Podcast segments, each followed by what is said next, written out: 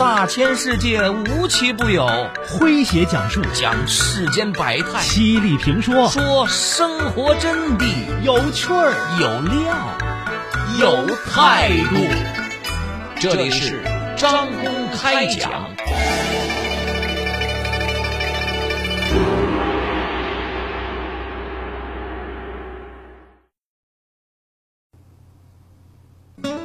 十年前，四十三岁的施永刚确诊为肾上腺皮质癌，一种一百万人中才有一人确诊的罕见病，被医生判定活不过一年。国内寻医问药无果之后，他远赴美国治疗。二零二二年七月，他写成了《无国界病人》一书。该书不仅包含了他本人的抗癌所有故事，也是一本关于无国界的癌症治疗的指南。国内的医生更视他为经历为罕见病治疗样本。他希望自己的经历能够帮助更多的人。来听今天张工为各位讲述抗癌十年，他希望自己的经历。帮到更多人。作者银枝说：“一个绝望的病人的最后一搏。”十年前，在凤凰周刊做主编的施永刚确诊肾上腺皮质癌，这是一种极其罕见的癌症，早期就可能扩散，确诊后很少有人能活过半年。施永刚很快在北京协和医院做了手术，三个月之后去复查，原发病灶切得很干净，没有任何的复发状况，但是双侧肺、L 四椎体和左腰大肌肝部分别有发散性转移，转移意味着已经失去了手术条件，下一步怎么办？当时肾上腺皮质癌只有一种药物被批准使用。米托坦，但是国内没有进口这种药，找药一度成了最大的难题。多种渠道询问无果之后，施永刚向一个在某跨国药企供职的朋友抱怨：这种已经上市四十年的药，已经过了专利期，为什么国内买不到？国家也不批这种进口药。朋友的回复是：肾上腺皮质癌这种超级罕见病。每年累计确诊人数也就一万人，但是米托坦在中国上市需要二十四个月的申请期，并且重新进行临床试验，试验合格需要五到六年，如果进入医保可能要更久。在国内，即使加上所有病人的用药，也无法收回成本，自然也就没有药厂愿意进口了。因此，国内的罕见病也被称为孤儿病。大多数罕见病患者就像孤儿，走到这一步已经是绝境，只能放弃。药品难寻，但是施永刚没有放弃。他通过各种渠道搜集资料，加入病友群，终于联系到了代理商，与地下药代接头买药。一天之内，施永刚跟着药代不断的更换地址，在北京的街头胡同来回的窜，最后以八千块钱的高价买到了一瓶宝贵的救命药。虽然真假难辨，为了救命也得吃。国内没药，医生已经无能为力。如果再继续国内治疗，可能活不过三个月。施永刚萌生了去美国看病的想法，本能的渴望驱使他愿意做任何的尝试，甚至是冒险。我的脑子里只环绕着三个字：活下去。施永刚咨询了医疗中介和在纽约的朋友，最终选择了位于美国休斯顿的 M.D. 安德森癌症中心。那里几乎拥有全美所有的新药临床试验，可以用到最新的药品。施永刚卖掉了深圳的一套房子，忍痛将刚刚一岁的女儿留在了国内，和妻子两人远赴他乡。他也没想到这场艰辛的抗癌战役足足打了十年。当时他已经看不到希望了。我只是一个绝望的病人，一个能最后一搏的人。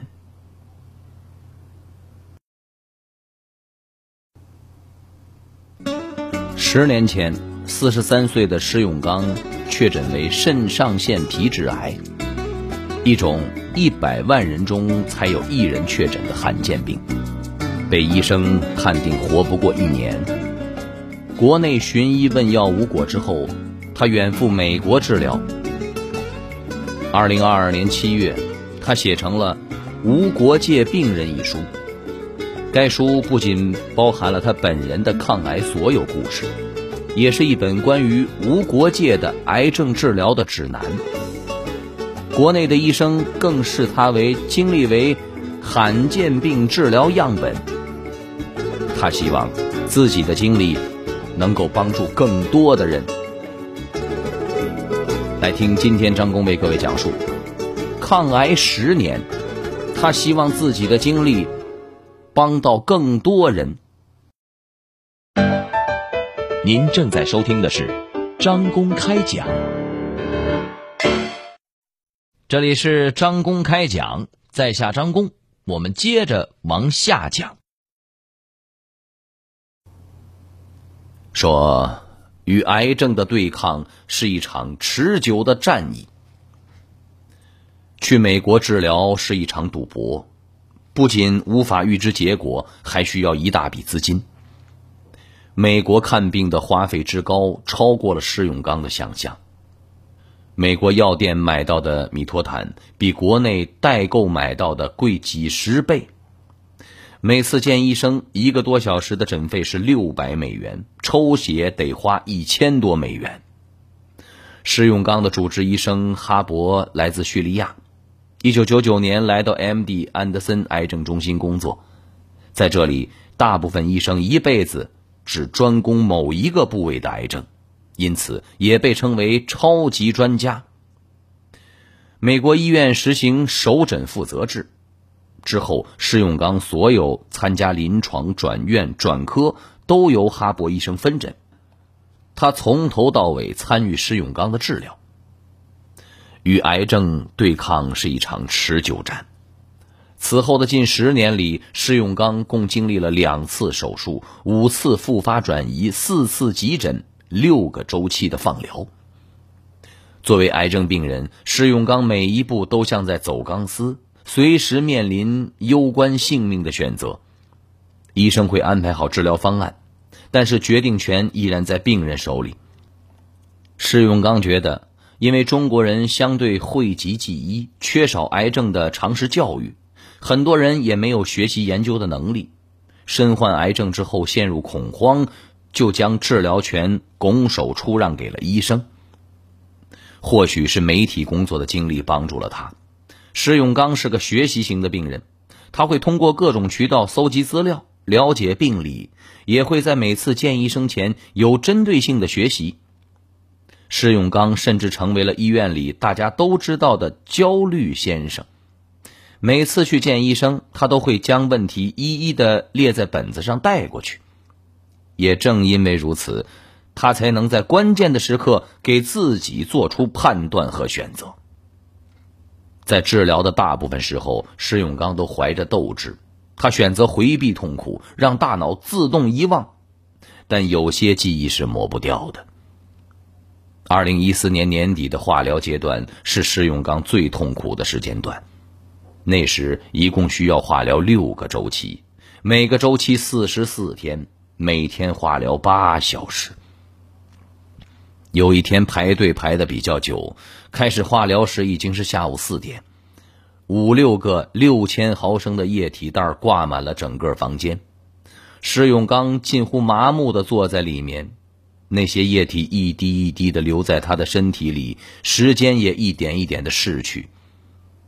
结束时已经是凌晨四点，他没忍住，呕吐物倾泻而出，整件衣服都脏了。美国的医院不允许随便占床位，护士给了他一件病号服，医生扶着他走出了医院。休斯顿秋天常常下雨，街头空无一人，漆黑的天像被捅了个窟窿，暴雨和大风让施永刚发抖。妻子和医院门卫沟通，叫了一辆车。半个小时之后，那辆车才来。车开得缓慢，施永刚又累又饿又困，化疗药物的铁锈味混杂着身上呕吐物的酸腐味儿，他觉得自己像一条腐臭的鱼。下车时，也不知道是腿发软还是地面湿滑。他一个趔趄倒在了水里，妻子的手机也掉了下去，就像行驶在高速公路上停不下来的车突然油量告竭一样。在倒进雨水中的几秒钟里，他突然不想站起来了，只想在那一刻失去意识。他质疑这样坚持下去的意义，不想治了。这是时隔八年后他唯一清晰记得的事儿。在开始治疗之后，活下去早已经是拖着他向前的唯一动能。他始终用高速公路上行驶的汽车形容那段停下来的时光。没想到，只在一个普通的雨夜，他最后的防线被击穿了。妻子拖他起来，什么也没说。施永刚也不知道脸上挂的是雨水还是泪水。两人回去睡了一觉，第二天继续治疗，好像什么都没发生过。这就是癌症病人的生活。中国文化的语境里，一人患癌约等于一个家庭陷入困境。而癌症病人家属的数量是远多于癌症病人的，这个群体默默的承受着各种压力，却往往被忽视。在休斯顿，除了极少数的情况，大部分病人都有家属陪同来。施永刚观察到一个有趣的现象：父母生病，女儿陪伴的多，儿子较少。孩子生病，父母都会出动，甚至倾家荡产。还有一种，先生生病，太太陪同的多；太太生病，先生同来的少，一般是隔几个月才过来转一圈。照顾癌症病人是一件耗费身心的苦役，病人家属不仅要面对经济的压力，也要面对心理上的折磨。而他们没有什么宣泄的口子，长期处于亚健康状态。施永刚就曾经认识了一对来自西安的夫妻，妻子陪丈夫来看病，但是他自己的情绪起伏不定，时常失眠、发呆、难以遏制的哭泣，最后得了抑郁症，丈夫只好带她回国了。施永刚本就敏感，容易焦虑，患病之后更加严重。即使一段时间一切正常，他也要报告负面情况。任何的头疼脑热、风吹草动都会被他放大。二零一六年，施永刚在等待 K 药，一种还没有上市的试验药物，也是他可能的救命药。那一年，施永刚陷入了巨大的焦虑中。他时常对妻子大发脾气、大吼大叫，甚至歇斯底里。癌症病人就是抑郁、愤怒、悲伤等所有坏情绪的集合体，而这些情绪会积聚成一个重重的铁球，他只会拼命的砸向病人最亲近的人。施永刚的妻子是北京某舞蹈学院的老师，在美国那段时间，他隐瞒父母说自己去美国进修。施永刚还记得有一次化疗之后，他浑身瘫软，头都抬不起来，几乎失去意识。卧室在二楼，妻子将体重八十公斤的他从二楼背下来，开车去了医院。甚至他至今还不太记得当时是妻子如何做到的。后来，妻子所在的学校发来了最后通牒了，无法继续通融，给他假期了。两人商量之后，施永刚劝他回国。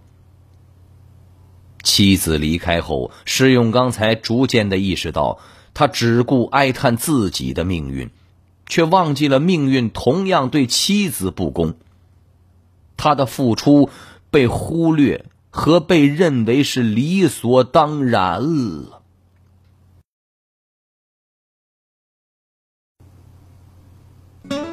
十年前，四十三岁的施永刚确诊为肾上腺皮质癌，一种一百万人中才有一人确诊的罕见病，被医生判定活不过一年。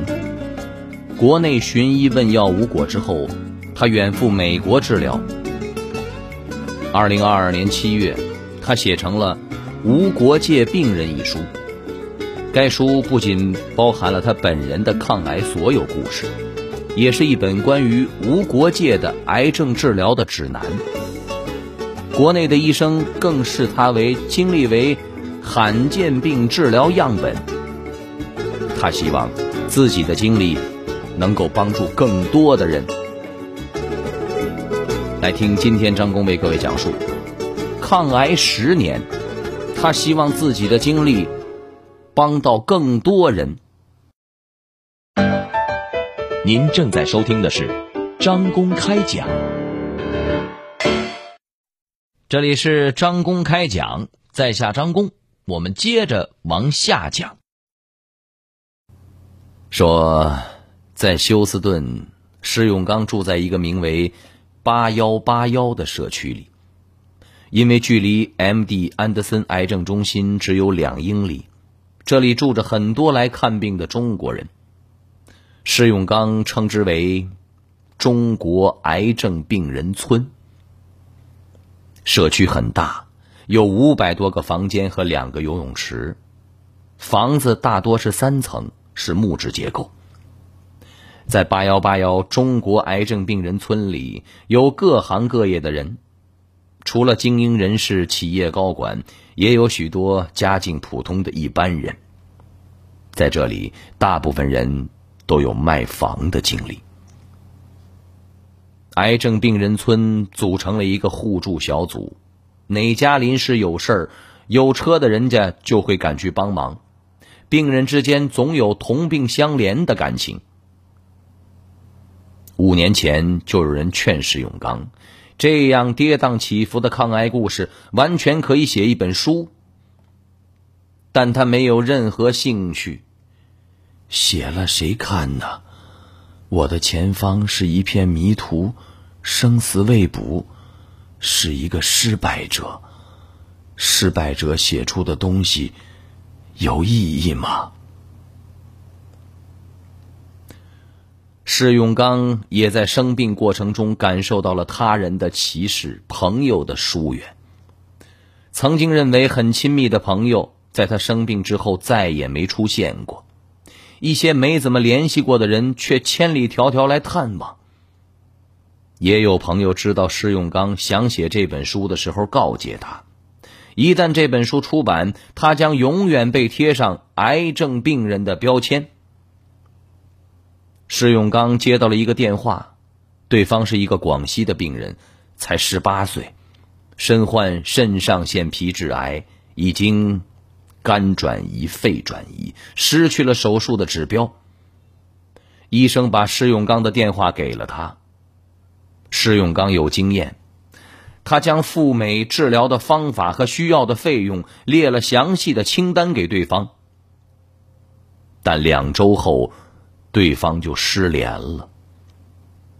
又过了两周，男孩的母亲打来了电话，说施永刚第二周打过电话的时候，他已经昏迷进了 ICU，几天后就去世了。这个素未谋面的陌生人给施永刚留下了强烈的印象。后来，施永刚每次想起来就觉得惋惜。如果可以早一点认识他，自己治疗的经历可以早点被大家知道，或许结果会不一样。也许是这件事之后，石永刚觉得必须把自己的治疗经历写下来。虽然每个人的情况各不相同，但治疗的过程可以成为一种参考。石永刚去找医生，将所有的电子病历拷了过来，又恢复了十几年前的写作状态。每一张病历、CT 片、处方。都像一把把的钥匙，帮他打开了时空之门，穿越回了当时的境况。但他觉得好像在写另一个人的故事，当时痛苦的感觉似乎被大脑忘记了。从二零一九年到现在，施永刚已经没有再治疗，没用过药，情况稳定。再过一年就可以达到临床治愈了。不过现在，这辆一直在高速公路上停不下来的车，似乎慢了下来。他已经学会了宽慰自己，让自己平和冷静，不过分焦虑。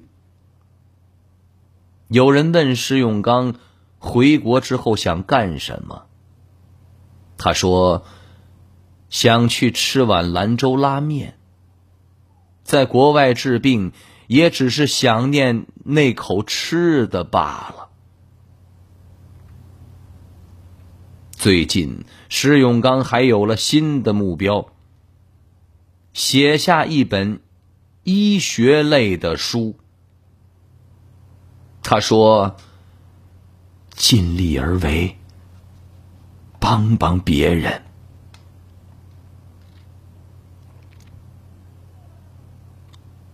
好朋友们，以上就是今天的张公开讲，为您讲述的是抗癌十年，他希望自己的经历帮到更多人。在下张工。感谢您的锁定和收听，明天同一时间，张工将继续为您讲述。明儿见。记录大千世界，刻画众生百相，演绎世间故事，诠释冷暖人生，品百家情，道天下事儿。这里是张公。开讲，咱明儿个接着讲。中国音，中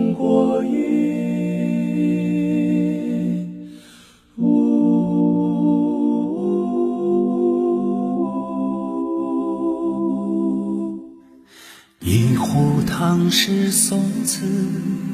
饮尽英雄浪漫，谁家玉笛春风？塞北又绿江南。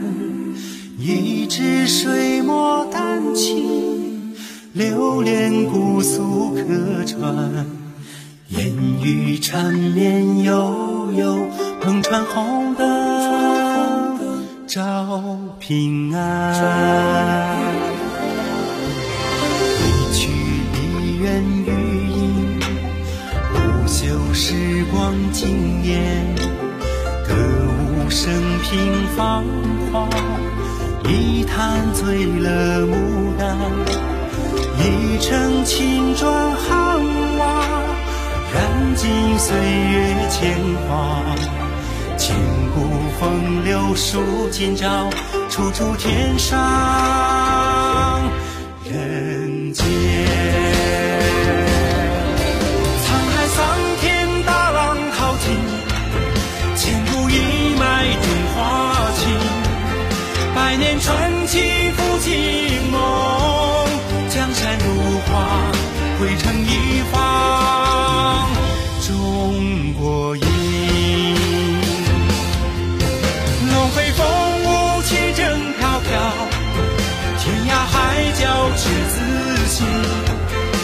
某张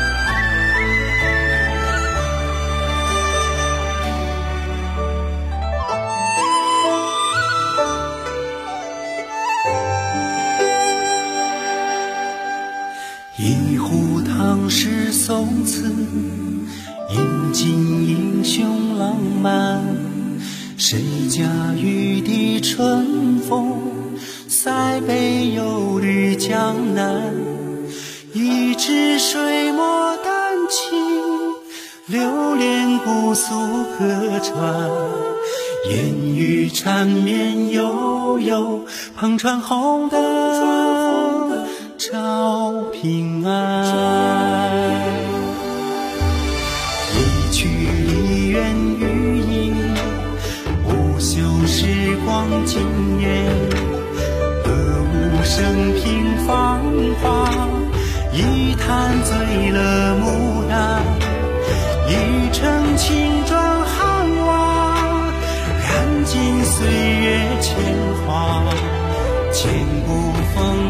数今朝，处处天上。